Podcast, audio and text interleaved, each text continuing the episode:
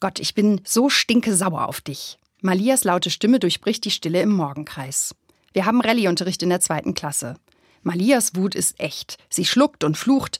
Du machst nix, obwohl Menschen töten. Ein Raunen geht rum. Mattes widerspricht laut. Du darfst nicht sauer auf Gott sein, sonst wird Gott richtig böse. Mir doch egal, der soll jetzt endlich was machen. Malia verschränkt trotzig die Arme. Puh, ich bin selbst noch gar nicht richtig wach und meine Rallye-Kinder befinden sich schon in einer hochtheologischen Diskussion.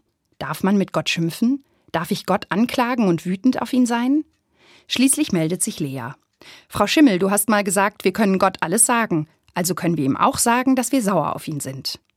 Ich nicke und erzähle den Schülern, dass Menschen eigentlich schon immer mit Gott geschimpft haben, wenn sie verzweifelt waren und nicht mehr weiter wussten. Die Kinder glauben mir erstmal nicht, also zeige ich ihnen Gebete in der Bibel, die schon 2500 Jahre alt sind. In einem von ihnen heißt es, ich rufe zu Gott, ja, ich schreie immer wieder, damit er mich endlich hört. Ist Gottes Gnade für immer zu Ende? Gelten seine Zusagen nicht mehr? Boah, der ist ja mega enttäuscht von Gott, stellt Noah fest der denkt, Gott hält seine Versprechen nicht. Die Kinder können den Beter total gut verstehen und finden es richtig, dass er sich bei Gott beschwert.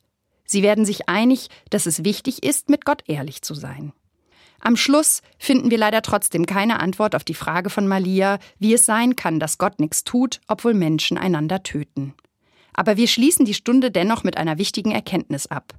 Manchmal muss man sich bei Gott einfach auskotzen, fasst Noah zusammen. Dann frisst man nicht alles in sich hinein.